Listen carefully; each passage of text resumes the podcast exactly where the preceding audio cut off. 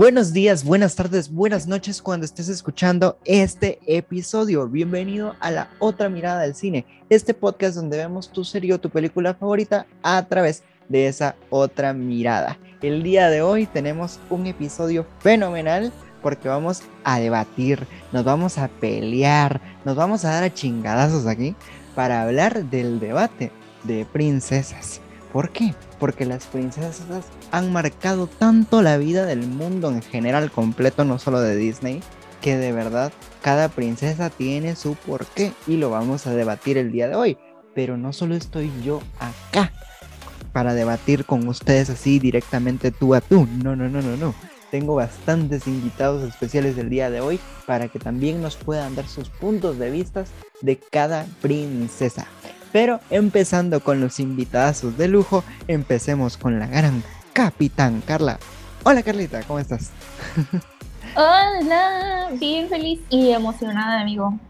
Yo ya me voy a quedar aquí para toda la vida. Acostúmbrense a escucharme aquí todo el tiempo que quieran. Yo sí soy. Sí, estoy lista, quiero ver sangre para debatir las princesas. Estoy a esto de decirte que te unas a la otra mirada del cine porque casi que en todos los episodios estás. de verdad. Y vámonos con la otra invitada del día de hoy, mi bella Katy. Hola, ¿cómo estás? Buenas, hola, gracias por tenerme aquí otra vez en, tu podcast, por invitarme de nuevo. Aquí enferma y todo, pero echándole ganas. Exacto, el COVID no te detiene y es cierto, es la segunda vez que te tenemos aquí en la otra mirada del cine. El episodio anterior donde ella estuvo, estuvimos hablando de las mejores películas de acción infantiles que ha habido en la historia. Entonces los invitamos a escuchar ese episodio porque está fenomenal que hicimos junto con Katy. Pero no solo está Katy y Capitán Carla con nosotros, sino que también está con nosotros el buen Peter San de los de las orejas. Hola Peter, ¿cómo estás? Hermano, a mí no me dijeron que nos íbamos a agarrar chingadazos, pero qué chido. O sea, yo siempre jalo.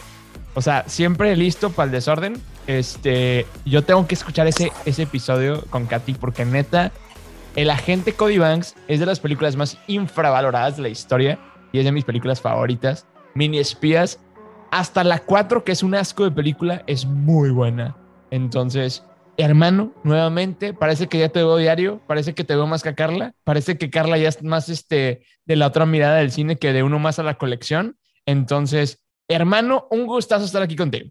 No, de verdad que el gusto es mío, el tenerte siempre acá en varios episodios y todo, ya eres personaje también recurrente del podcast, totalmente. Y hasta cierto punto agradezco que el COVID nos haya dado esta oportunidad de, estar un poco más cerca y todo a pesar de la virtualidad. Pero para los que nos están escuchando del otro lado, les vamos a contar más o menos cómo está la dinámica por acá. Y es que no solo vamos a estar hablando de las princesas así como, ay, esta sí me gustó, esta no me gustó, sino que vamos a hacer un análisis bien exhaustivo donde los puntos claves van a ser el personaje como tal, cómo está construido, la historia que lo envuelve, la música que lo acompaña y por supuesto el mensaje que deja la película para así encontrar a la mejor princesa de Disney que ha tenido en todas estas épocas desde que inició Disney, porque empecemos con Blancanieves. Y es que un dato curioso de Blancanieves directamente es que no solo fue la primera película animada de Disney, sino fue la primera película animada de la historia del cine. Entonces, es un hito increíblemente bueno, es el primer largometraje animado de la historia y me, cuando yo estaba leyendo de Blancanieves me sorprendió que tenía 14 años. O sea, niña, ¿qué haces ahí? ¿Qué haces? Amiga, amiga, date cuenta. Pero, ¿qué sucede? Era la época, era la época. Pero empecemos con mi bella Katy. Ay, no. Es que mira, yo, yo soy de los que cuando comentan tiran al blanco y feo. Mira, yo tengo un poquito de debate con Blancanieves, porque ella no es una mala princesa, solo hay que dejar un poquito en claro que mm, las películas son como los libros. Los libros marcan una etapa en la vida. Cada princesa estuvo en etapas diferentes del mundo de la historia de la vida. Entonces, ay, se puede, si lo, no podemos juzgar a Blancanieves viéndola con los ojos que los tenemos ahora, si su momento en la historia era completamente diferente junto con su contexto, su cultura, sus creencias, todo era completamente diferente a como lo vemos hoy. Entonces, Mira, no es de mis favoritas definitivamente, siempre va a ser una pionera, es de esas pelis que volvés a ver y se miran viejitas, igual su historia. No creo que sea una de las princesas que todo el mundo recuerde, sabemos quién es, pero no sabemos qué le pasó. es buena porque está, porque es quien es, es la primera, es como la abuela, pero mm, no es la mejor, ella solo está ahí y gracias por existir. Pero no vuelvas, no mentira, no, vuelve más tarde. Dijiste algo bonito y es que ella fue la pionera, totalmente, y en eso tienes toda la razón. Sin ella no existirían todas las princesas que existen hoy en día. Claro que socialmente hablando, si volteamos a ver la película, está como que un poquitito mal socialmente hablando, porque en realidad si lo vemos ante estos ojos actuales, podemos decir, amiga, no solo está el príncipe en la vida, hay más cosas en la vida y todo, pero para la época en la que estaba, que de verdad vendían a las chicas porque eso pasaba, eso pasaba. Antes las mujeres las veían como un objeto, las cambiaban por caballos, vacas, lo que sea. Entonces, bajo el contexto de ese momento, está bien, está bien construido y desarrollado. Pero sin duda alguna, necesitamos tener otra perspectiva masculina, porque aquí estamos repletos de bellas, bellas mujeres, pero tú desde la perspectiva también masculina, mi Peter, cuéntame qué te parece Blancanieves. Ok, quiero hacer varios eh, énfasis en, esta, en este pequeño espacio. Primero que nada, ahorita nos dijiste que es la primera película animada, el primer largometraje. Eh, no, de hecho, eh, la primera película animada se llama El Apóstol. Sin embargo, es la primera película animada a color y con música. O sea, que no era muda. Entonces, sí, también, como dices tú, es un gran pionero. Y pues la primera película de Disney. Ahora, quiero que sepan que para los que conocen el podcast de los de las orejas, ya teníamos rato, creo que ya hemos dicho esto, pero los lo primero que íbamos a sacar no, e, no, no fue lo que salió. Tenemos episodios escondidos que nadie vio, nadie escuchó y qué bueno que no, porque nuestro plan era destruir los clásicos de Disney y verlos actualmente. Y pues si te das cuenta, Blancanieves es de que, güey, es una morra de 14 años que se fue a vivir con siete güeyes que estaba huyendo porque su madrastra la mandó a casar. O sea, es como que, y casar no me refiero de boda. Al fin tenemos boda. Eso es otra canción, eso es otra película. Fue casar de, güey, te, te voy a sacar el corazón. O sea, no está chido, güey, no está chido. Por otro lado, tenemos que afrontar el hecho de que la primera cosa que hagamos va a estar mal o no va a estar perfecta. Y yo creo en el hecho de que no existe la perfección. Es alcanzable, más no, o sea, es perfeccionable, no perfecto. ¿A qué me refiero? Es que nunca va a haber una película 100% perfecta, porque lo que te gusta a ti es diferente a lo que me gusta a mí, lo que le gusta a Walt Disney, lo que le gusta a Carla, lo que le gusta a Katy, etcétera, etcétera, etcétera, y habido y por haber, ¿no? Por otro lado, tenemos el hecho de que es una película muy arriesgada, que Disney tiene la mala costumbre, en mi opinión, de hacer películas basadas en libros, que a mí no me encanta ese tema. Me encanta que, que me refiero al hecho de que me gustan las películas originales y estas, el ejemplo de Blancanieves es una, es una recreación del hermano, de los hermanos Grimm. Por más que mi novia me quiere distraer, no puedo. el hecho es que a final de cuentas, como dice Katy, no vuelvas. Qué lástima por el hecho de que ya viene de regreso con una actriz que está repuntando, porque ahora va a ser en live action y este, viene a repuntar con una, una actriz que en sus primeros proyectos, como es el de, ah, esta, esta película de Disney que, que salió en Disney Plus, que Amor sin Barreras creo que es su primera aparición y le fue súper bien a la chava. Por el otro lado tenemos a Gal Gadot como la, la reina malvada, entonces la mujer maravilla, hermosa, divina, preciosa, wow. Entonces, pues se viene bueno, en mi opinión.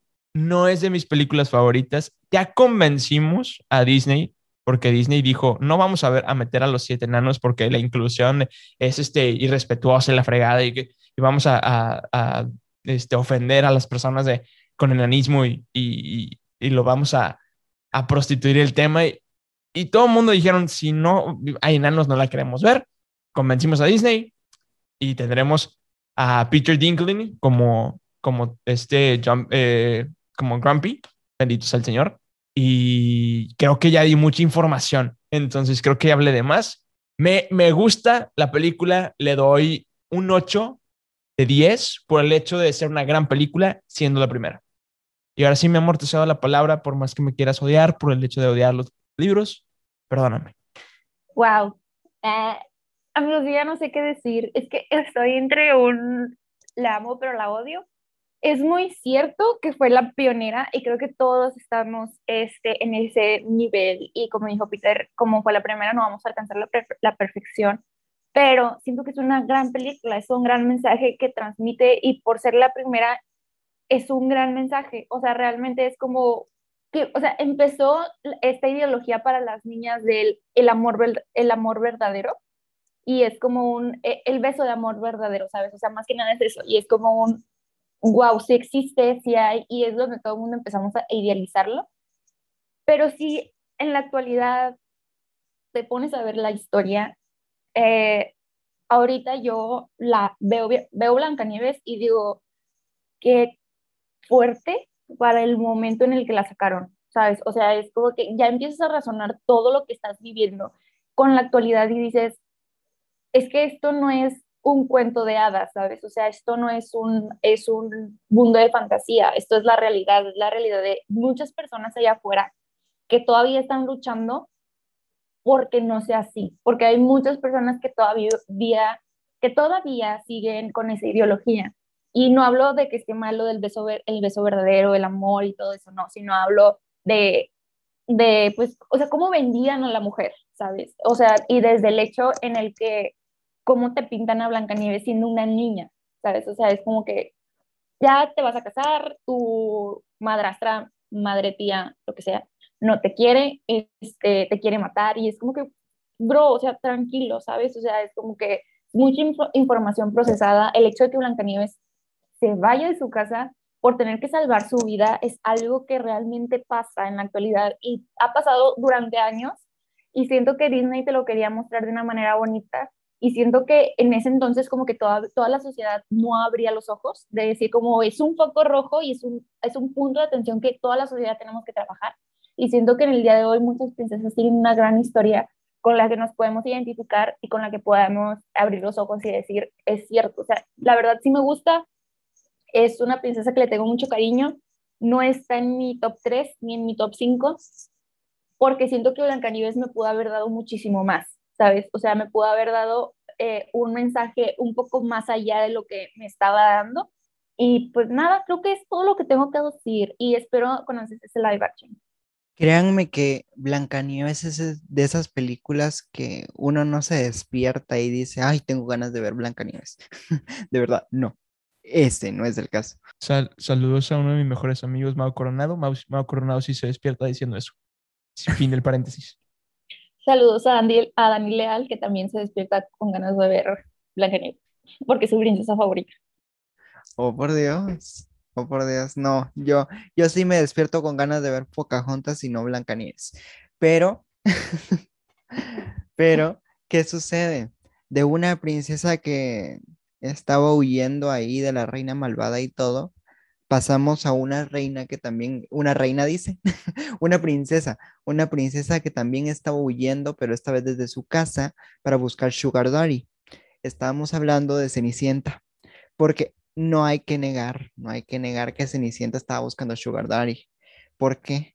Porque ahora vive en el castillo, con sirvientes y todo, así como tipo, actualmente la gente busca Sugar Daddy. Gracias. Entonces, empecemos con mi bella Katy. Dios santo, cuéntame de, tu Sugar Daddy. Ah, no, perdón, del Sugar Daddy, no, del, Sugar Daddy de Cenicienta. ¿Dónde? Este, no. Mira, no creo que sea de que la mija haya estado esperando a que llegue un Sugar Daddy y eso que la fuera a rescatar, pero a mí, a mí Cenicienta sí me gustan buen, a mí sí me gustan buen. Es de esas pelis que yo regreso y digo, ay, es que esa rata gorda es tan lenta. A mí me encanta esa película, me divierte un montón. Y sí, tiene muchos momentos que uno dice, ala, esta mija le va tal cual, igual de mal que a mí. Yo, es que es como, mm, te va mal, me siento conectada contigo, amiga, pero no, es, no espero que un señor me venga a sacar de, de mi maldad, ¿me entiendes? O sea, yo soy mi Prince Charming, period, pero a lo que voy es que es como, ay, mira, es una excelente película en todo sentido, me encanta, me encanta que las hermanastras sean tan bobas y que la señora esté harta de ellas y acá es como, ay, este par de inútiles, pero ni modo. A mí me encanta que también tuvo secuelas estas pelis. Me encanta, me encanta que tuvo secuelas, aunque yo todavía estoy un poquito en debate porque no sé si ustedes sabían, pero en la tercera película, cuando le borran la memoria al Prince Charming, él se enamora de Anastasia, entonces eso significa que no estaba enamorado de ella, estaba enamorada de la que le quedara el zapato. Entonces, ajá, fetiche con las patas ahí, ojo. Bueno, en fin, a mí me encanta Cenicienta. es, es, es, magnífica, la amo. No me aburre su película, es de esas pelis que yo regreso y no se mira como una antigüedad, como Blancanieves, por ejemplo. Yo, no es de mi favorita, ojo, le doy como un 7-5 porque me encanta. Me encanta la rata, me encanta el pleito del perro viejo con el gato. Con... Para empezar, el gato se llamaba Lucifer, ojo al dato, el diablo como ahí. es buenísima. A mí me encanta Cenicienta. Está en mi top, no es mi número uno, pero sí, la amo. 10 puntos ahí. Lo que me encanta de la Cenicienta es de estas historias que se renuevan, nunca mueren. ¿Por qué? Porque hasta en la actualidad seguimos viendo historias nuevas de la Cenicienta con la Cenicienta moderna. Entonces, ¿qué sucede? Son de esas historias que no mueren. Eso quiere decir que es una historia moderna. A comparación de Blancanieves, que Blancanieves ahí está quedando como un poco en el olvido y Cenicienta se renueva. ¿Por qué? Porque es una historia que se conecta con el público a través de que uno busca un deseo. Y siempre nosotros tenemos un deseo que seguir. Entonces, tiene como esta fórmula perfecta para renovarse o remodelarse totalmente la historia para nuevas generaciones. Ajá, adaptarse totalmente. Y una persona que se adapta y se mantiene acá en el podcast y todo y nos da esa perspectiva también masculina es mi Peter. Cuéntanos, ¿qué opinas de la Cenicienta?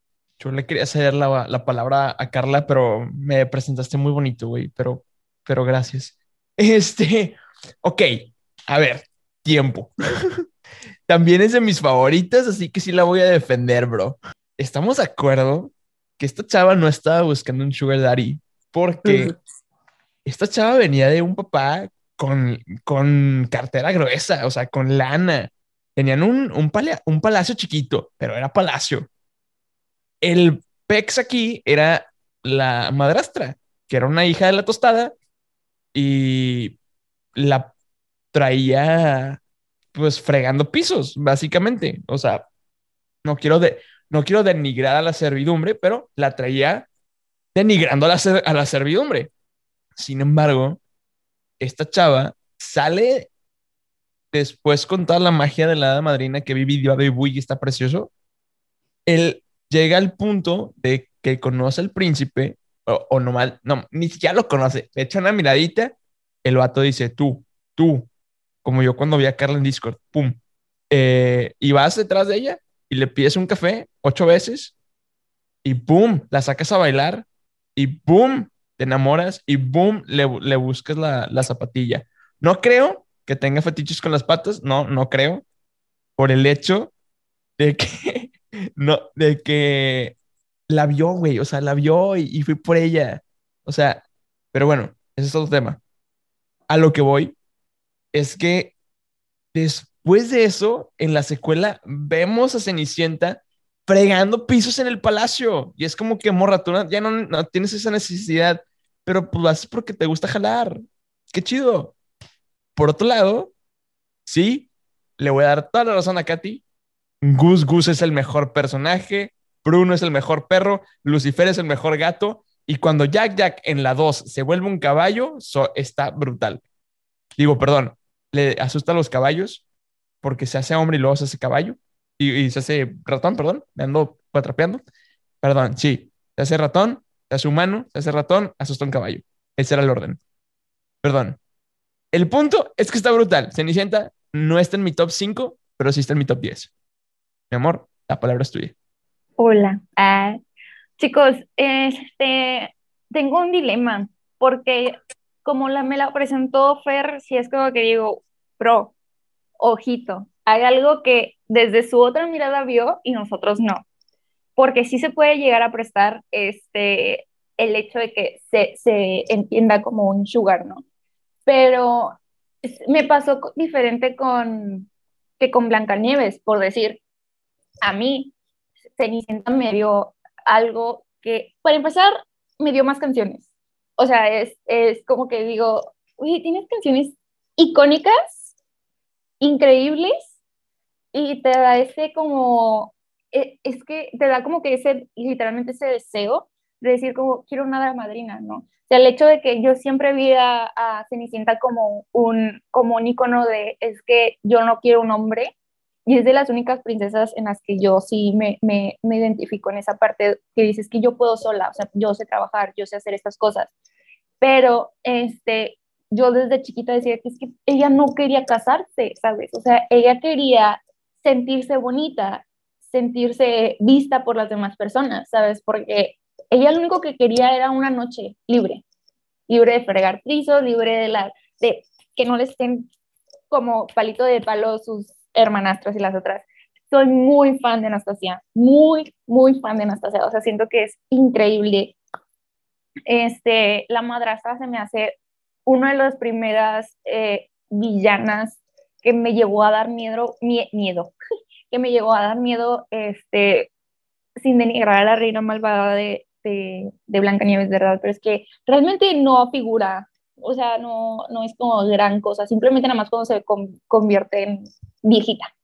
Pero ahí sí es como que digo, bro, esto para los niños no está tan chido, ¿sabes? Pero este, realmente la madrastra sí es una, una parte que tú dices, y se le queda en la cabeza a los niños, ¿sabes? O sea, es como que dices de que, como, o sea, los papás se divorcian o los papás pasan una familia disfuncional y a los niños chiquitos que crecen viendo eso, dicen, es que mi madrastra va a ser así, ¿sabes? Y ese es el miedo y eso es lo mágico que tiene Disney, o sea, que te hace recordar las princesas como algo genial o como algo malo, o sea, te deja algo, pero Disney siempre está ahí.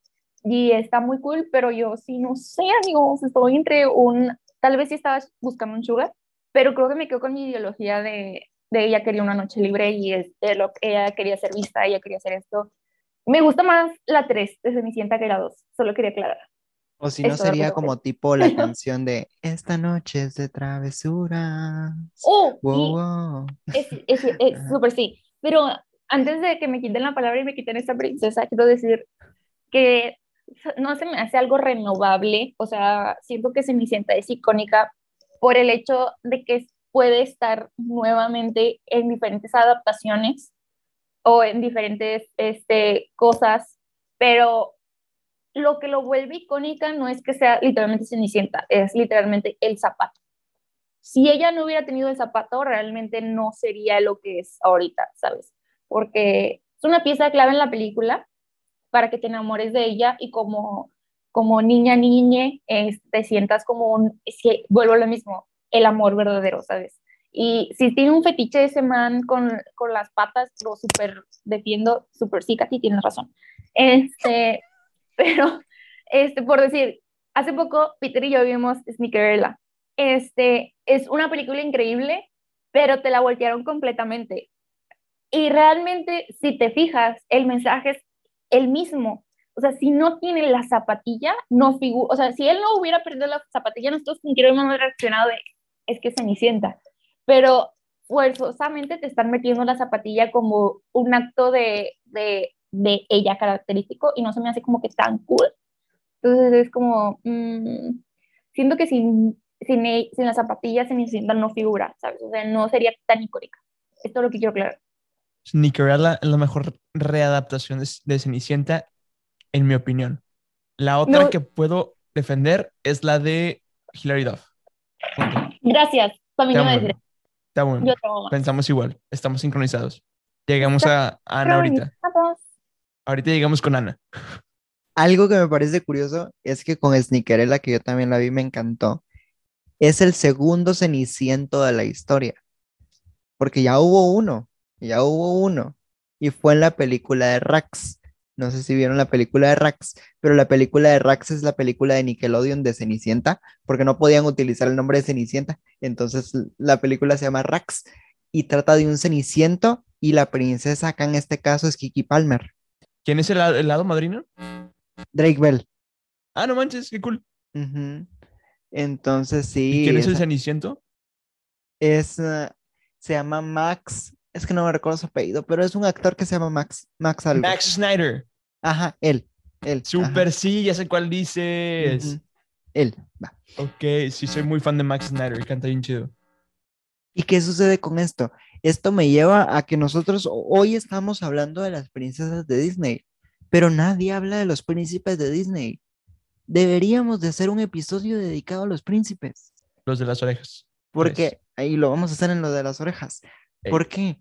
Porque los príncipes están muy abandonados, olvidados. Nosotros ponemos el centro de atención en las princesas, pero nunca en los príncipes. Es por eso que acá, en la otra mirada del cine, están escuchando a las princesas, pero en los de las orejas van a escuchar a los príncipes, porque de verdad, esto sí es interesante de tocar. Es importante hablar de los príncipes.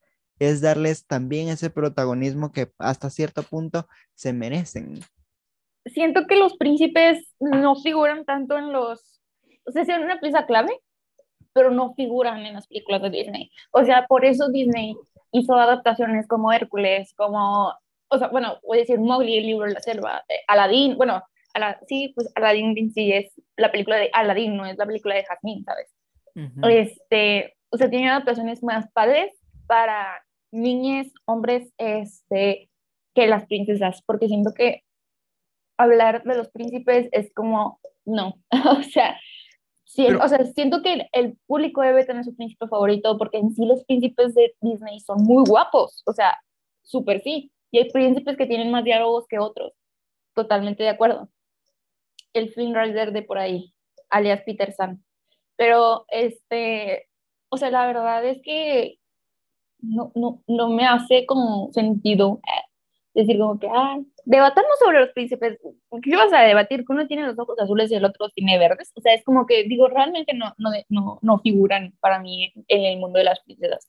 Pero eso es otro tema. Me voy a esperar a que sea invitada a ese podcast y probablemente haya un divorcio por ahí.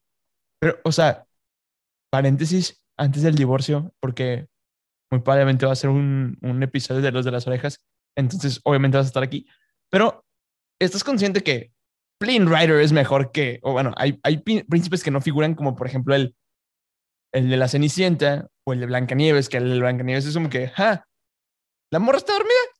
Ah, déjame le doy un beso. Pero Flynn Rider sí ejecuta la película, el príncipe Eric ejecuta la película, etcétera, etcétera. O sea, hay, hay personas que, hay personajes que sí valen la pena, otros que no valen queso. Sí, pero estás hablando de los príncipes en general. O sea, no vas a decir de que abrir- hablar del podcast y decir como, ay, nada más vamos a hablar de tres, cuatro príncipes de los 14 que hay, de 14 princesas que hay, porque los otros no figuran, ¿sabes? O sea, es como que ese es mi pensamiento. Ya Pero- entendí. Pero bueno, no es con el afán de ofender a nadie. Acepto la invitación. La pelea será después entonces. Y aparte querían hacer como una película del príncipe encantador de la Cenicienta. Aparentemente no sé si sigue en pie ese proyecto, pero para mí hubiera sido una muy buena película. Porque yo siempre que veía la- las películas de las princesas, y no se los voy a negar, yo no quería ser la princesa, yo quería ser el príncipe. Yo quería ser el príncipe. Entonces, créanme que, que hagan una película dedicada a un príncipe, así como fue Aladdin, tipo Aladdin, yo creo que sí podrían seguir haciendo como ese tipo de, de películas para demostrar que también los hombres podemos ser príncipes y no solo las mujeres princesas. Y así, pues, se cierra el ciclo sin fin, como diría el Rey León. Pero, pero, continuando con, continuando con nuestra lista de princesas, obviamente teníamos que hablar de una princesa que no se iba a dormir, no se iba a dormir. Y estamos hablando de Aurora, porque Aurora se la pasa durmiendo en toda su película. Entonces ni siquiera sé por qué vamos a hablar de esta princesa, ya que apenas tiene como cuatro diálogos o cinco diálogos. en 14 líneas en específico. 14 líneas, gracias. Gracias, Peter. Sí, es la princesa que menos habla en su película, literalmente. Le quedó bien el nombre de Bella Durmiente, sí. Te pasaste dormida toda la película, mija. ¿Qué le podemos hacer? Pero vamos a romper un poco el patrón que veníamos manejando y empecemos con la Dana Paola de Peter San. Y estamos hablando de Capitán Carla. Vámonos contigo, Carlita. Me super saqué de onda, pero Todos gracias. nos sacamos de onda. Pero gracias. Este, ok, soy muy fan, soy muy fan de esta película, pero tienen algo de razón con que no figura porque se la pasa dormida. Pero es que, es que mi, mi fanatismo con esta película no es porque sea una buena princesa, es porque le tengo un, un cariño y un amor porque fui ella todo el tiempo en el que hacía shows infantiles, entonces es como decía, que, "Ay, es que es Aurora. Entonces, o sea, no sé cómo explicarles que pedían más Aurora que Ariel. O sea, es como, tú dices, morra, ¿te sientes bien? O sea, es como de, nada más hablas, tienes una canción y ya, o sea, es como que, digo, no está tan chida, pero entiendo, el gusto se rompe en géneros, este, y pues está cool, pero nadie de aquí me va a negar que si Disney les habla y les dice, tienes que hacer el doblaje de esta princesa, pero solo tiene 14 líneas, te vamos a pagar muy bien. Sin pensarlo, todos le diríamos que sí, amigos. O sea, neta es Disney. ¿Quién le dice que no a Disney? Solo Peter San. Pero no importa. El punto es, el punto es broma, es broma, es broma. El punto es, este, que me hubiera gustado que figurara más en su película, pero, pero le doy gracias al Dios que no lo hizo porque nos dio joyitas como lo son Maléfica. Y siendo que es la primera villana en esto de las princesas que tú dices, wow, ¿sabes? O sea, como que qué gran villana. Mujer, porque villanos hombres tenemos un chorro y wow, wow, wow, wow, wow. O sea, todos en verdad sí te plantan como que un miedo y, y esta, esta villana 20 de 10. Katy, ¿qué opinas de la princesa que menos habla en toda su película? A mí me encanta. A ver, a ver, vamos a dejar algo bien claro desde un principio. Aurora es princesa por los papás que tiene. Aurora no es princesa porque ha sido la estelar en su película. Ojo, Aurora en su película no es la estelar. La estelar son las hadas madrinas que cuidaron de ella. La estelar es maléfica. De vez en cuando el cuervo. Pero en su película animada ella Hasta no fue la principal. De hecho, ca- casi tienes un gran punto. Hasta siento ¿Verdad? que el estelar también podría ser el príncipe. Total, porque está, sí, sí, sí, sí, Sí. total. Ahí sí es tienen un gran príncipe para hablar. Ella es princesa por quién es su familia, no porque ella haya sido la estelar de su peli. Esta peli, y yo se los recomiendo a todo el mundo, siempre se los digo que ya están de adultos, vayan a verla otra vez. Es un, cada foto de esa película es un lienzo para imprimirlo y tenerlo ahí en un cuadro porque esa cosa es preciosa, es una cosa pasada de onda, es divina un arte bárbaro, pero no estamos hablando de eso, estamos hablando de ella. A mí ella me encanta, aunque es un poquito totoreca y le falta un ternillo ahí porque, ajá, porque le falta, pero me encanta porque ella sí es, siento que a ella sí me la plantearon más como la princesa que todos tenemos que cuidar. Ella sí es esa princesa que tenemos que tener en una torre para que no le pase nada nunca. A mí, esa princesa es Aurora, ¿me entienden? Esa de que, ay, ay, hay que cuidarla porque si no va a venir el coco y se la va a llevar. Así en plan, "Ay, es que es una nena y así. Entonces, me encanta ella, me encanta que en su live action le hayan dado el estelar a quien es el estelar que es realmente maléfica. Es preciosa, animadas en animación para ese tiempo. En las tres que llevamos, ella era la más bonita. Prove me wrong. De las tres que llevamos, ella es la más bonita. Hasta se parece a Carla. No, no. O sea, eh, eh, es, a mí me gusta mucho su peli. Me gusta mucho su príncipe. Ella sí podría estar en mi, en mi potencial del top 5 porque su peli se me hace una obra de arte en todo sentido. Pero ella, como humano, ella es ese trofeo que todos nos encanta ver. Y ya.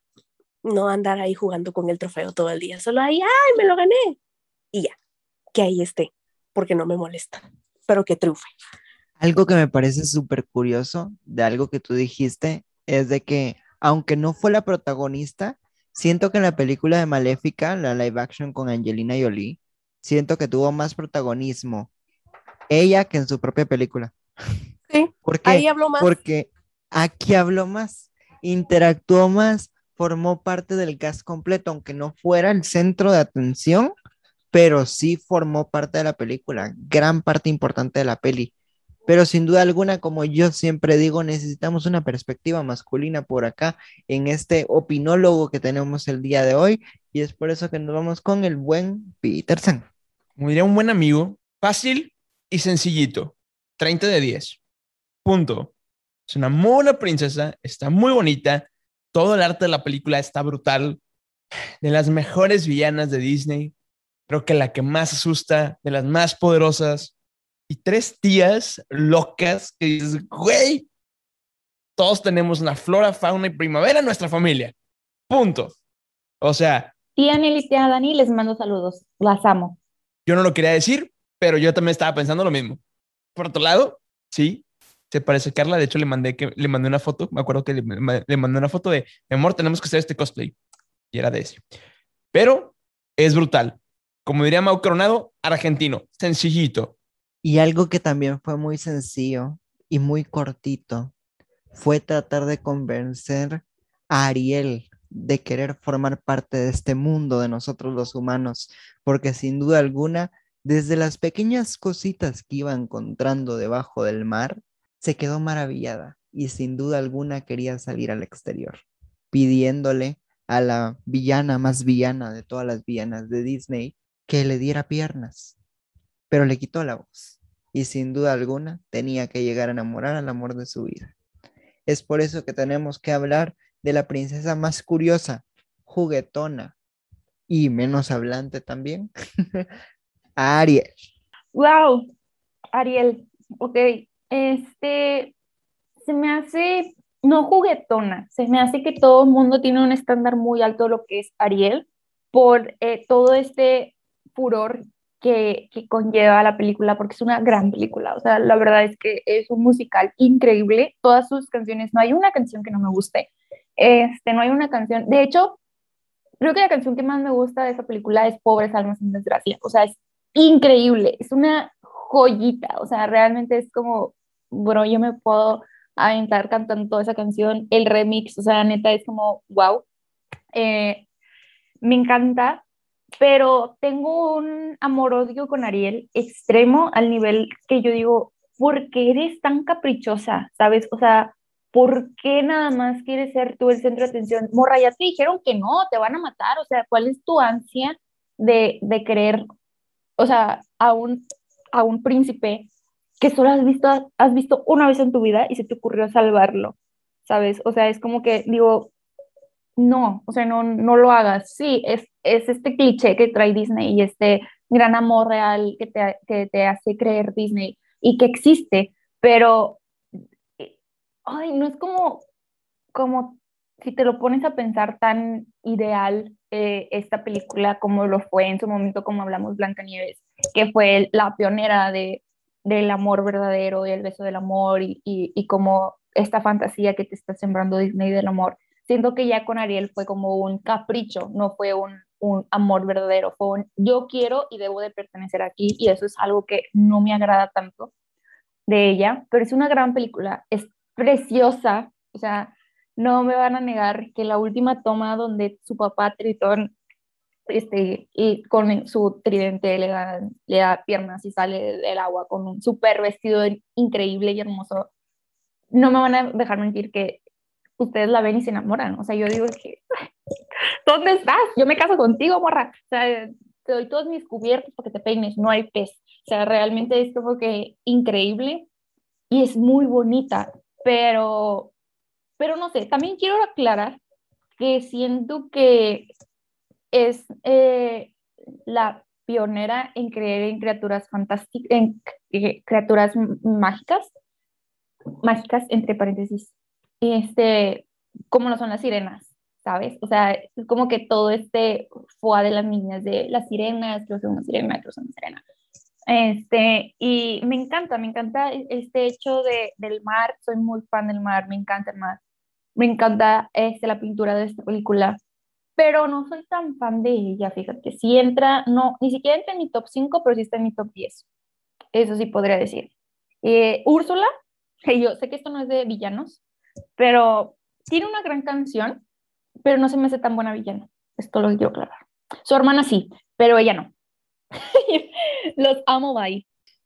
Voy a hacer una pequeña propaganda a los de las orejas, pero hubo una gran temporada, octubre, en el que dedicaron cada episodio a un villano de Disney que fue fenomenal. Vayan a escuchar los de las orejas y precisamente el de octubre, que les aseguro que les va a encantar, de verdad. A mí me voló la cabeza esos episodios. Pero precisamente, hablando de los de las orejas, vamos con el buen Peter San, que por cierto, que por cierto, hasta ahorita que lo estoy viendo así, estamos hablando de la sirenita y todo, me doy cuenta que él se parece a Eric. Sí es cierto, sí es cierto, tiene su parentesco. Bro, tengo, tengo una lista de príncipes que me han dicho en redes sociales a los que me parezco, y Eric sí es uno de ellos. Aunque Carla haga esa cara, es cierto, mi amor, tú sabes que me lo han dicho. Quiero aclarar, que no importa que a él le encante ser Flynn Rider o que le digan que se parece a Eric.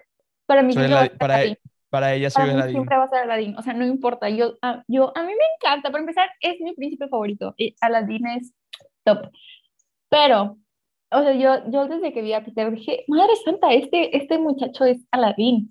Y nunca se me va a olvidar que fuimos a comprar zapatos con mi mamá y vi que estaba el CD de Aladdin. Y dije, vamos esto. Literalmente me volví loca pero solo quería aclarar ese punto.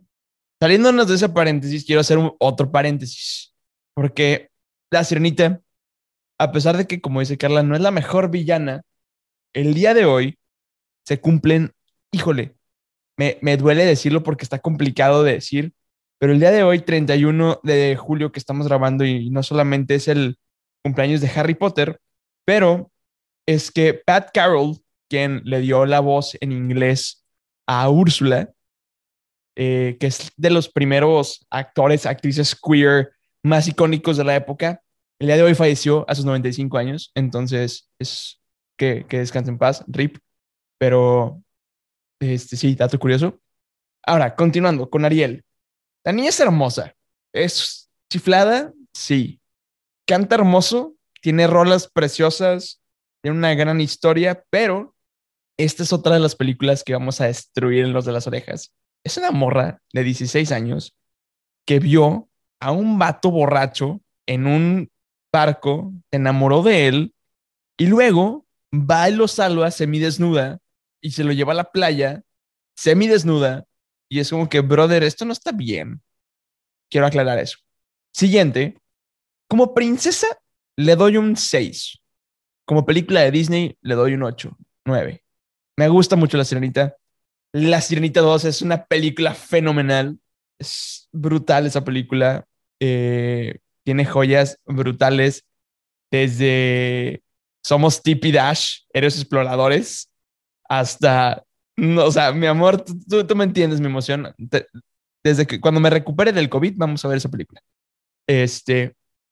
Y bueno, que no, que no, no podemos mencionar la no, no podemos mencionar la Sirenita 2 sin decir un momento para mí, como nunca mi hogar es así, porque piruetas y giros al fin puedo dar. El punto es que Ariel es una, una, una princesa brutal, pero honestamente me gusta más como mamá que como princesa, honestamente. ¿Será, será que yo soy muy fan de la 2 más que de la 1? Pero eh, sí, ya no sé qué decir. Honestamente creo que estoy reiterando todo. Bye. Yo creo que no te gustó para nada la 3 de los comienzos de Ariel entonces. No la vi, güey. O sea, a ese grado. No la viste, Dios santo. Está disponible en Disney Plus para que la puedas ir a ver y todo, porque no está tan buena como la 1 y la 2, pero sí por lo menos tiene su propio encanto. Y ahorita que dices la promoción, perdóname que te interrumpa, pero ahorita que dices promoción de Disney Plus, no, yo nunca me niego a Disney, al contrario, yo les trabajo gratis. Mi amor, no es cierto, yo nunca le niego nada a Disney. Punto se acabó. Hay algo que dijo Carla que me gustó bastante y es de que le gusta la música de La Sirenita. Y precisamente el que hizo la música de La Sirenita es Alan Menken. Y este güey es todo lo que está bien en esta vida. o sea, Musicalmente hablando, sí. sí, sí, sí. Yo, yo me puse a ver el documental en Disney Plus, que hay un documental original de él en Disney Plus. Si no lo han visto, vayan a verlo. Me, se me hace fenomenal también su vida, todo lo que tuvo que pasar y todo, y aún así seguía trabajando, dándole duro y todo. O sea, la dedicación, la entrega y el empeño se notaba en cada cosa que hacía. Él trabajó también en La Bella y la Bestia, que ya casi vamos a llegar a Bella, nos falta nada para llegar a ella. También estuvo empezando a trabajar el Rey León cuando fue que sucedió todo esto y resulta que no estuvo tan involucrado, pero sí estuvo como que sí, pero que no. Y ese fue una encrucijada por los momentos de salud que él vivía, pero sin duda alguna, él fue un gran parteaguas en los musicales de Disney, totalmente. Mira, entre él y Lin Manuel Miranda son la música de Disney. Entonces, Totalmente. bye. Bye, bye. Y vamos con Katy, que sin duda alguna quería dejarla de último en, esta princesa directamente, porque sé que la villana de la sirenita es una de sus villanas favoritas y todo. A mí no me gusta, a mí me encanta. A mí me encanta porque esas, esa mujer puso los pies en el drag y ya nunca lo sacó de ahí y eso me encanta. Arriba todas las drag queens del mundo. Me encanta. A ver, miren pues. Ay, es que gay. Ok, este, miren pues. Yo sí debato un montón con esta película y con esta niña. Porque a mí me dicen la cenicienta y me viene ese lado mío que no siempre me gusta, que se recuerda de esa foto que dice, no mi reina, calladita no te ves más bonita y se me prende la vela como no tienen idea. Ojo, hijas, calladita no se ven más bonitas, calladita no te va a querer el príncipe. Y si sí te quiere así, ese no es un príncipe. Esa es la esposa del pulpo, ¿ok? Estamos. Muy bien.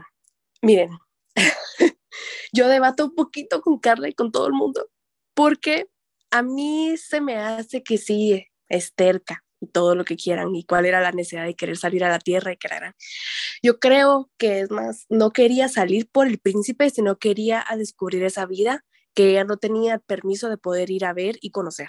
Ella conocía el mar, su chingo de hermanas, su papá y el cangrejo, y se acabó. Ese era su círculo, ese era su mundo. Y yo siento que todos en algún momento de nuestra vida llegamos a un punto donde queremos ver más qué hay allá afuera. Quiero, quiero ver más qué hay aquí. O sea, yo no solo estoy aquí en mi casa, yo quiero ir a ver otro lado en el mundo.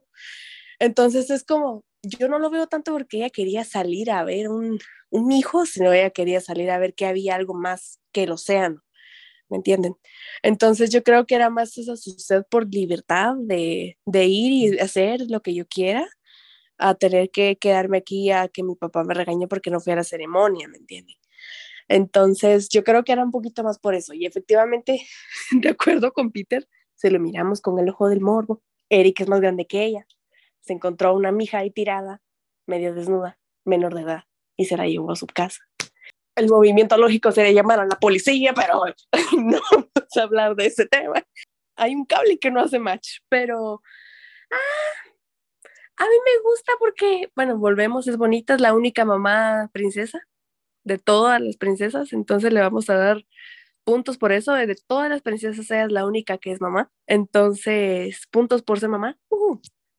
Y no es de mis favoritas, me encanta su música, me encanta Bajo del Mar, fue la primera vez que descubrí que era el perreo, entonces no se lo voy a, se lo voy a agradecer a Disney por siempre. Está ahí, qué bueno que esté, pero ajá, no espero live action. Solo vamos a dejar eso ahí. Solo lo pongo al aire. Ok, un micro paréntesis, perdóname. Pero no sé quién perrea con Bajo el Mar y yo tampoco cómo espero no? live action. Uy, No, no se puede perrear con te Bajo el Mar. puedes echar ahí un tu bailecito. así, taca, taca, taca, taca. No, Sí, hombre. pero no es- Bueno, Amigos, yo sí espero el live action. O sea, la verdad siento que, que me podrían salvar bastante la historia. Quiero, me intriga bastante saber este, el tipo de inclusión que va a tener esta película es, es increíble, o sea, con simplemente ver el cast. Y no sé, que- me, me intriga bastante el hecho de Úrsula. Yo solo la vería por el morbo de querer juzgarla. Pero no sé si la vería porque me nace, ¿me entienden? Yo vi Mulan pirateada, ni siquiera en Disney Plus, porque no les iba a regalar mi view, porque la odié. Y la Me vi a pirateada, vi como 20 minutos y me salí de ahí. Bueno, te voy, a no me- te voy a recordar que to- todas las veces que te corramos de aquí va a ser broma, pero adiós. Pero Fuera de mi siento. iglesia. Lo, lo Fuera- siento, fuera una de, falta de respeto. fuera de este podcast, por favor. No, literalmente acabas de decepcionar a tu vaca. Lo siento, lo siento. Mulan en live action fue lo peor que pudieron haber hecho.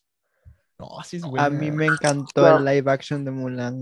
Mira, a mí se me hace una completa falta de respeto, y solo con eso vamos a terminar aquí. Se me hace una tremenda falta de respeto que hayan tenido que poner las canciones solo de musiquita de fondo con piano y no me hayan puesto a ni siquiera a cantar una de las canciones, ni una. Espérate, a- y en el fondo, eh, con pianito así.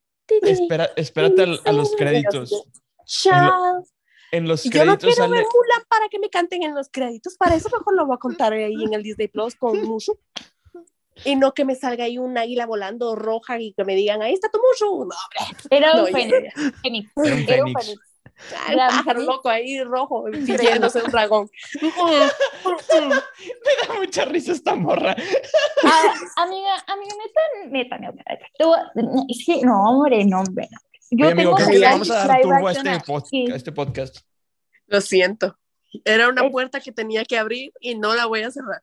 Es, es el, mi- el mejor live action que, que he visto. Está Aladdin. Me retiro. Procedo a retirarme. Mulan. Aquí sea, es donde yo presento mi carta de renuncia. Y Guatemala dice gracias por todo, te lo agradezco, pero no. Querían, querían Este año no vamos a las va Olimpiadas. sangre. Querían ver sangre, va a haber sangre. Aquí se rompe una Es amistad. que a mí, porque si saben cómo me pongo, ¿para qué me invitan? Fer dijo que nos íbamos a ganar chingadazos. O sea, yo, yo ya estoy esperando el golpe. Y ya se volvió toda una realidad, eso sí es cierto. Sí, güey. Pero, pero ya vamos a llegar a, a Mulan. Ya vamos a poder agarrarnos a chingadazos. Ya, ya vamos a tener ese momento. Pero para Aún cerrar, no, pero dale. sí, para cerrarlo de Ariel directamente, tampoco hay que agarrar a Ariel de inocente, porque también ella venía de morbosa. O sea, Sí, ella también era morbosa. Claro. O sea, Sí. no solo Eric. Entonces los dos se merecían el uno para el otro, par de Pero morbosos. supuestamente él ya estaba en sus 20 y ella era una... Mocosa de 16. eh, no, menos. No, tenía 16. Ah, Te es que lo- ni te modo, lo por razón prometo. Andaba ahí de cachondas, la mera edad. Pero a los 16 la, la hormona te, te brota. Entonces sí. Ajá, con razón, no. Morbosa la Ay, mija también. Si les O contar. sea, todavía no, mentira. alcanzaba el timbre, la Ariel, y ya andaba ahí. O sea, la verdad es que ahorita que dijo lo del punto de los policías, ¿a quién le va a hablar si él es el príncipe? O sea, no es como que vamos a encerrar al príncipe.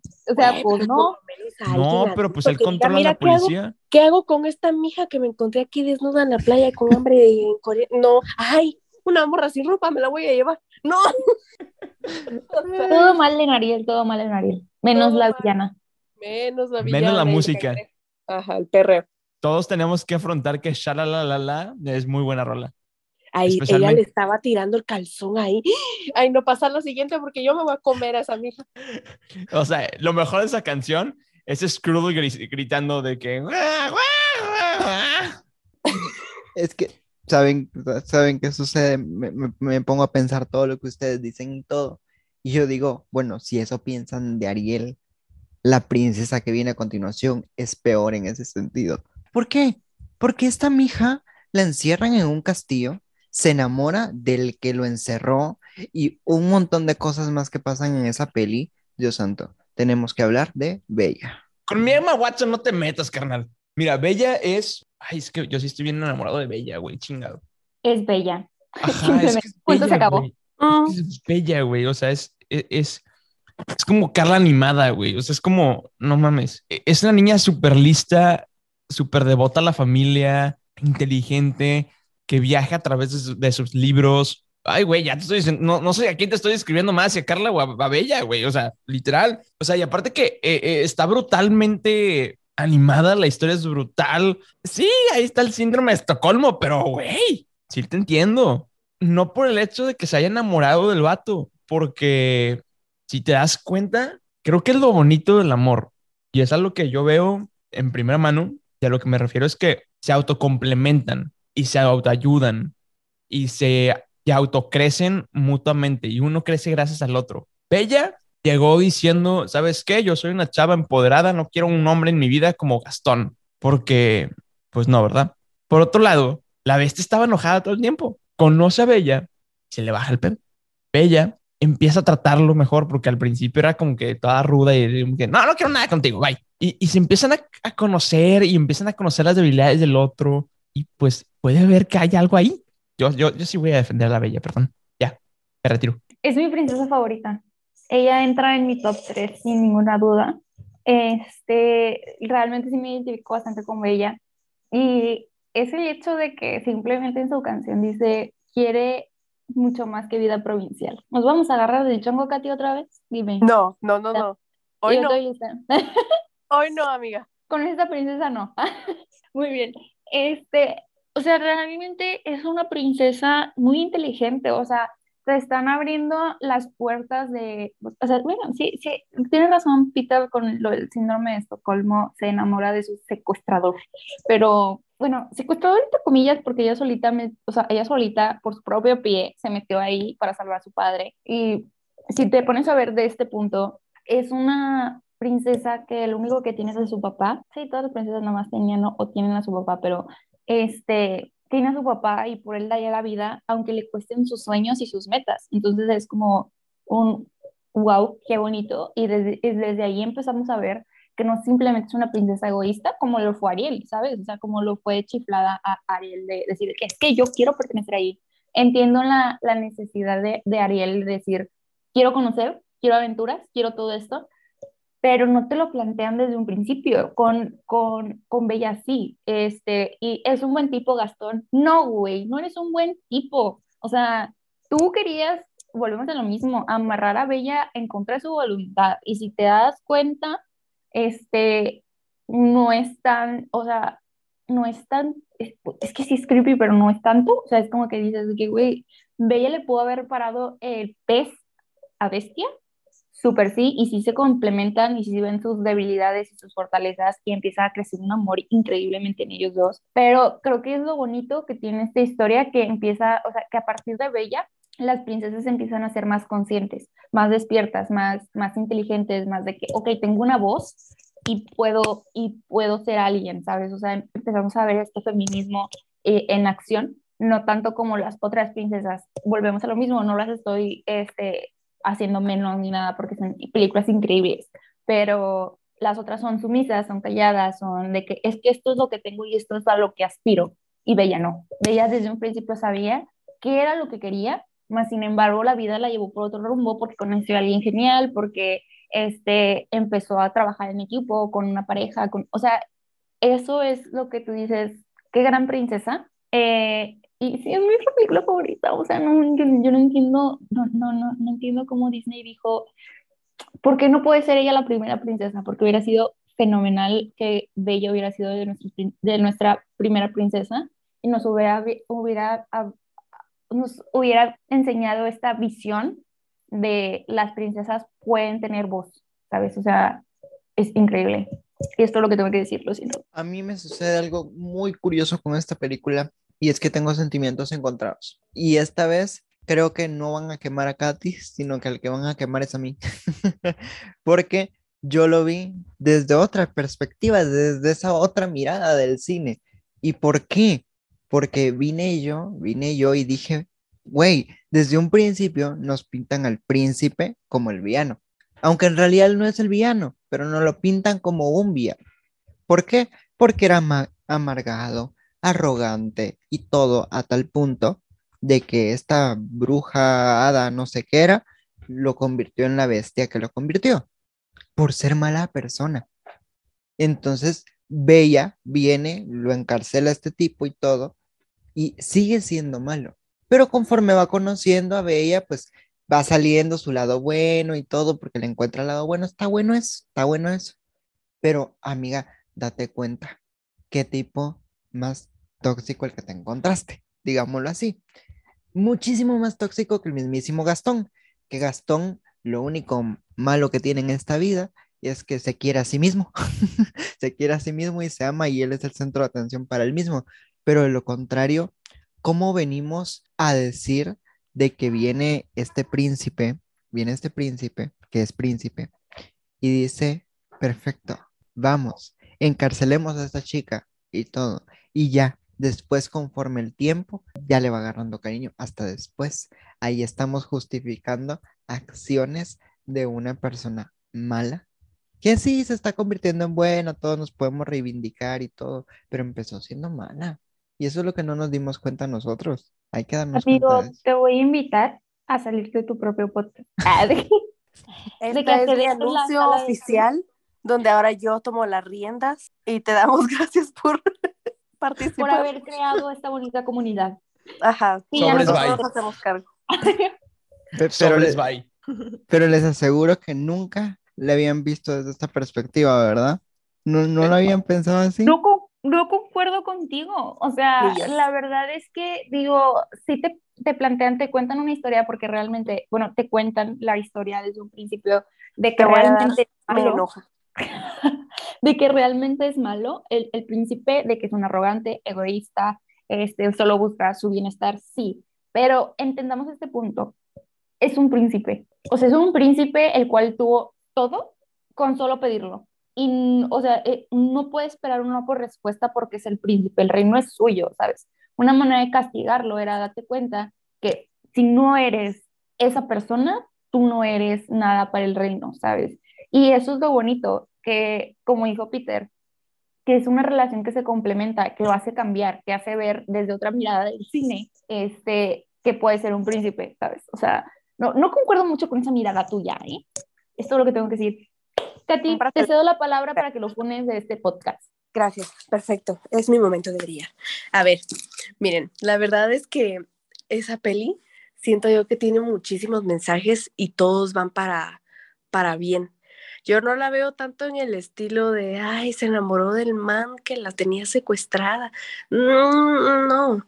Yo creo que va, es que te tira un montón de mensajes porque no, no siempre es irse con el más guapo, no siempre es quedarte con el que el mundo quiere que te toque y no Pero el siempre es era guapísimo. conformarte no era bien feo. A ver, Pero ella no ya de sabía. humano, el de exactamente, ella no sabía, pero de humano está, no voy a hablar de lo feo que es. Anyway, miren. el- la peli tiene súper buen mensaje por donde, donde la quieran ver. O sea, te está diciendo no seas conformista, busca más, de busca algo más con tu vida. Lo que tenés ahorita puede que te sea suficiente, pero cuando te des, voltees un poquito y te des cuenta de que allá afuera hay un mundo esperándote, no te conformes a quedarte ahí sentado, ¿me ¿entendés? También te da esta cosa de, tú no estás aquí para hacerte la sirvienta de este maje, tú no estás aquí solo porque este mijo quiere a la esposa trofeo, que le limpie, le lave, le cocine, le lave la ropa, le lave los calzones, y cuando él llegue, ella esté ahí para adorarlo. No, y como dice Carla, ella tenía su, su visión como bien planteada desde un principio. O sea, te da todos los buenos mensajes. Ella es una excelente princesa. También concuerdo que ella va en mi top 3. Y lo único que sí digo yo, que tal vez es un mensaje que muchas morras pueden agarrar ahí mal, es ese típico de, yo lo arreglo. A ver, a ver, reina, tú no estás para andar arreglando a ningún pendejo. No, para que él se arregle hay terapia, hay terapia, hay, hay familias, hay duelos, hay cosas que el mijo, el mijo tiene que ya estar arreglado para ti, no tú ir, no, yo lo voy a sacar de ahí, no, hija, a ver, no, tú no lo vas a sacar de ahí, ¿ok? Pero sí te plantea esto de no siempre es irte con el guapo, no siempre es irte con ese mi rey, no, y ahí, ahí estás feliz con ese peludito. Y lo pongo a mi, o sea, digo yo, sí, e- es, peludito, medio bravo de vez en cuando, pero, pero no siempre es irte con el guapo, ¿me entiendes? Porque adentro de él hay un príncipe. ¿Por qué? Porque te trata como una princesa.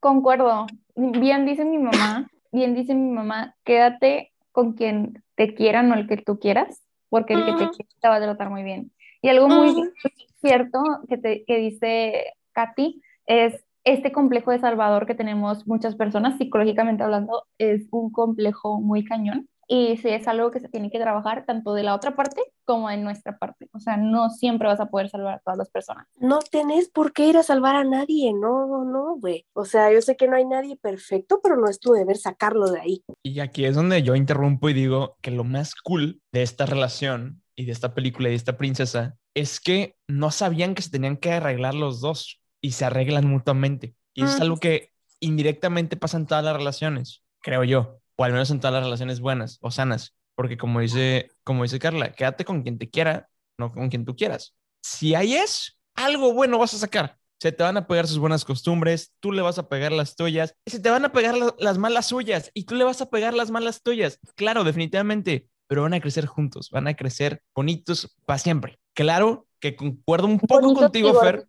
eh, bonitos y gorditos, amén. Y apestosos y ceriles también. Pero sí entiendo para dónde va tu punto porque le digo a Fer, porque si hay un, si hay teorías donde dicen, güey, el, el villano es la bestia y era el príncipe, definitivamente quería rescatar a la, a la, a la princesa, pero no, no es esta película, no jala así, en este momento no aplica. Sí, si nos vamos con el estereotipo de un príncipe, sí, el vato era la chulada y media, pero no, pero no. Aquí Gastón no la armó. Lo que sí voy a rescatar de, de esta princesa, y lo dijo Katy, y eso sí lo de- rescato totalmente, es que la belleza está en el interior. Y claro que sí, Katy. Ujú. acuerdo totalmente contigo en eso. Yo creo que Bella no se enamoró del príncipe por lo guapo que era, porque siendo humano era hermoso, pero siendo bestia pues tenía todo este pelaje y todo, pero aún así ella vio en su interior.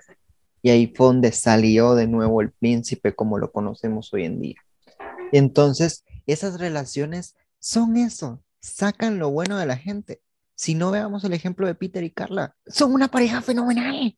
Son una pareja fenomenal, los dos se complementan, los dos están bien pinches hermosos, o sea, son el combo completo. E- Ellos sí se ganaron la lotería entre ellos dos. Son dos güeyes de distintas sociedades, como diría Selena. Claro que sí. Y eso mismo pasó con la siguiente princesa. También eran de distintas sociedades. Y estamos hablando de Yasmín. ¿Por qué? Porque viene Aladín, es un ladrón y todo. Y luego viene Yasmín, princesota, reina, potra y todo. Y viene y dice, no, mi amor, yo me voy con Aladín. Llévame en tu alfombrita, llévame a volar.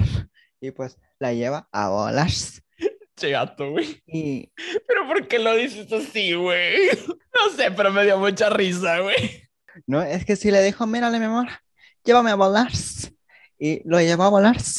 Y fue algo hermoso porque la relación de Yasmín y Aladín se me hace una muy buena relación. Hasta mejor que la misma Bella y Bestia. Se los digo, sí. Se los digo, sí. Ok, argumenten porque quiero ser el último. Ok, tú quieres ser el último. Bueno, argumentemos de primero. Vamos con Katy, mi bella Katy. Ay, volvemos a que el protagonista no es Jasmine, es Aladdin.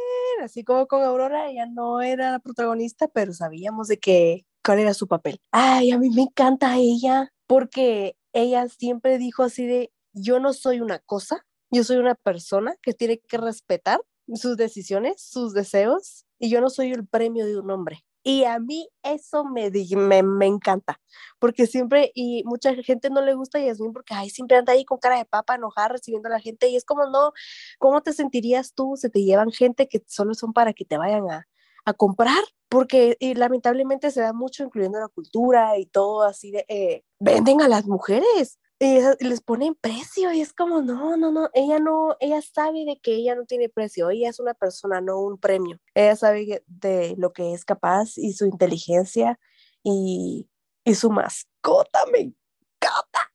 Su mascota me encanta, me encanta ese tigre, lo amo con mi vida. Y él, yo sé que su papá no tenía malas intenciones, ese, ese don es un buen don, porque es chiquito. Yo digo, ella solo es genial por lo que es. Yo siento que con ella, junto con, con, con Bella, empezaron a cambiar un poquito el chip de las princesas, de la princesa que se rescata a la princesa que yo soy por quién soy yo, no por lo que este güey me viene a aportar a mí. Entonces, eso me gusta bastante. Me gusta mucho. Ella, su película, me gusta que haya usado esa escena donde ella usó su feminidad en contra de Jafar. Um, power move para las mujeres, porque ella sabía, ella sabía de que, eh, que era el tipo de hombre, que ella- él lo que quería era que ella, ella cayera a sus pies y que ella se le haya puesto ahí toda sensual y sí, sí, yo soy tuya, que no sé qué, y al final le dio, a mí eso me, me encanta. A mí esos 100 puntos, power move para las mujeres, súper buena princesa y buena mascota. Sí, véngale, papi, yo soy toda tuya. Y todo. Es que se le pone ahí toda cochona, pero ajá, Exacto, sí. funcionó. Tienes toda la razón del caso. A veces funciona, a veces ese nivel de sensualidad funciona bastante y con Yasmín pues le funcionó. Les cuento que ella entra dentro de mi top 3 de princesas, de verdad. Ella está en el puesto número 3 y con ella aprendí que no hay que callar. No he de callar, no he de derrumbarme. Ah. Y con esta gran canción nos vamos con Capitán Carla. Qué gran introducción. Ay, sí, me encanta. Soy muy fan de esa canción. Papá, si escuchas esto, lo siento, es una gran canción y lo sabes. El punto es, fácil y sencillo. Bella y Jazmín son, eh, probablemente, voy a iniciar con esto, probablemente Blancanieves fue la pionera en las princesas, pero Bella y Jazmín fueron las pioneras en enseñarnos que no necesitas un título para ser una princesa. Y es increíble. Y no, necesario, no es necesario ser un gran artista. Ah, no cierto, es. No, pero el punto es, me sonó así.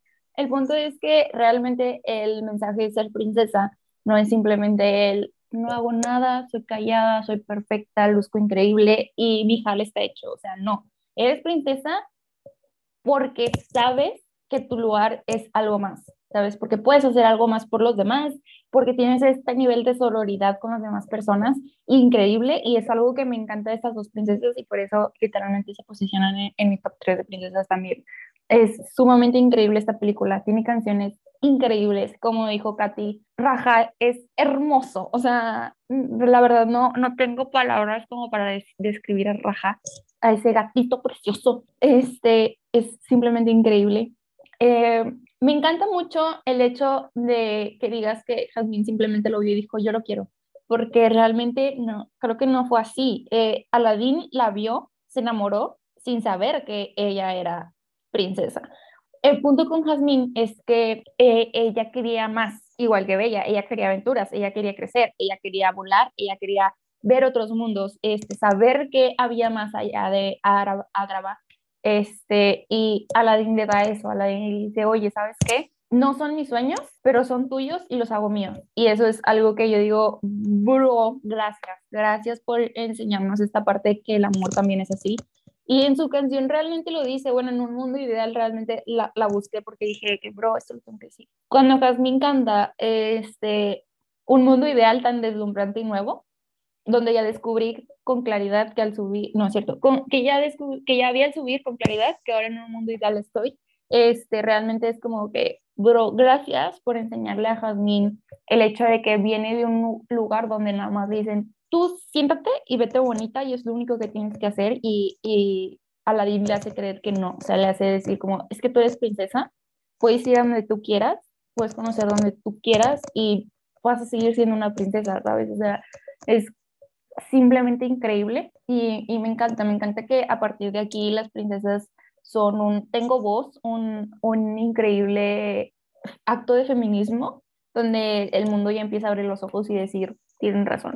Vienen de una, unas princesas donde, y una época donde se trataban las mujeres muy mal, con un machismo increíble y, y realmente este, el hecho, me acuerdo mucho este, de alguien exclusivamente que me contó aquí en esta área, que tenía un conocido que le decía princesa a alguien y fue como un, güey, no lo había visto de esa manera, es súper cierto, o sea, el hecho de denigrar a alguien como diciéndole princesa eh, es muy común todavía en la actualidad y decir como, güey, no, no, lo, no lo eres, ¿sabes? O sea, ser princesa es algo más que simplemente tener un título, una corona, verte bonita. Y Jasmine desde eh, la película animada lo dice, este, no soy un premio que hay que ganar y nos, nos deja con esta icónica frase en el cual el, feminismo empieza a tener razón, uso, uso de razón pues en las demás personas y hacer como que toda esta oleada de, de empoderamiento femenino y creo que es lo que más me encanta de las princesas. Y lo bueno de todo eso es que fue Yasmín la que dio un parteaguas también a nivel social para que las mujeres pudieran alzar la voz. El feminismo se hiciera más presidente de lo que ya estaba. Y eso fue algo fenomenal. Pero vamos con Peter que quería ser el último porque de verdad nos tiene algo bomba que decir acá con Yasmín que yo ya me estoy muriendo de intriga. Jasmine es perfecta en todos los sentidos.